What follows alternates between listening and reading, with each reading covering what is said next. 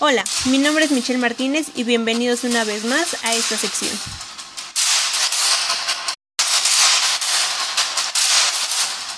El día de hoy hablaremos sobre un tema que la verdad me causa mucha intriga y este es la pena de muerte en México.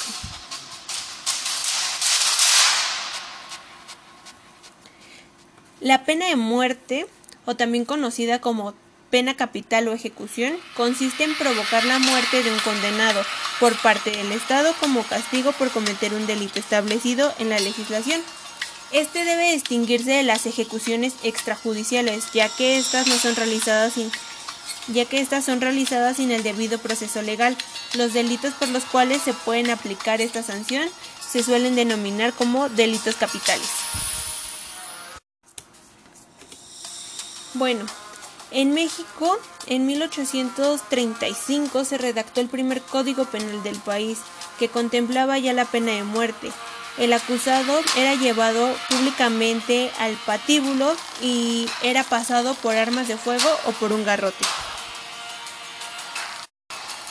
La reforma hecha al Código Penal en 1869 abolió la medida. Sin embargo, fue reinstaurada dos años después, pero nuevamente la condena fue abolida a nivel federal en 1929, de acuerdo con un análisis realizado por el Centro de Estudios Sociales y Opinión Pública de la Cámara de Diputados. La pena de muerte existió desde la época prehispánica, pero un antecedente en el artículo 22 de la Constitución de 1917 cambió las cosas en el país.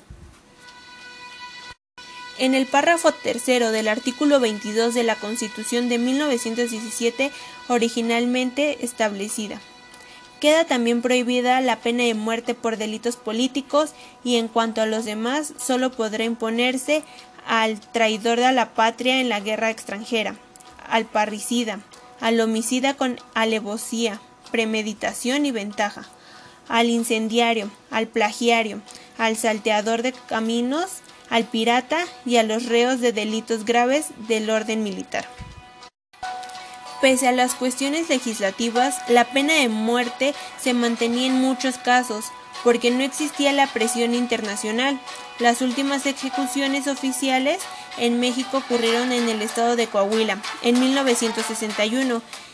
El sentenciado fue un soldado llamado José Isaías Constante Laureano, acusado de insubordinación y asesinato de superiores. El 9 de diciembre de 2005 se publicó en el Diario Oficial de la Federación el decreto por el que se reformó dicho precepto, a efecto de aboliarla absolutamente. El entonces presidente de México, Vicente Fox, dijo que el 9 de diciembre quedaría grabado en la historia nacional como aquel en que México se unió a los países que tienen el respeto a la vida, uno de sus más altos derechos, de acuerdo con el diario del país.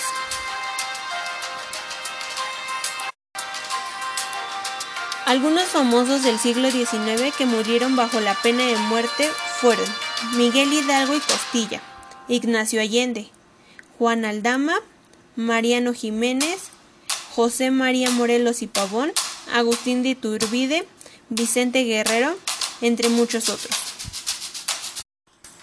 Como ya les había comentado al principio, es un tema que me causaba intriga. Me causaba intriga el saber si ya había existido en México o si en algunos años más adelante la volverían a permitir. Yo pienso que en algunos casos o delitos sí debería ser permitida la pena de muerte. Pero ¿se imaginan qué tan difícil sería tomar esa decisión para las o la persona que le toque? A mí me gustaría saber ustedes qué piensan sobre este tema. Y bueno, esto fue todo por el día de hoy. Espero y les haya gustado. Chao, chao.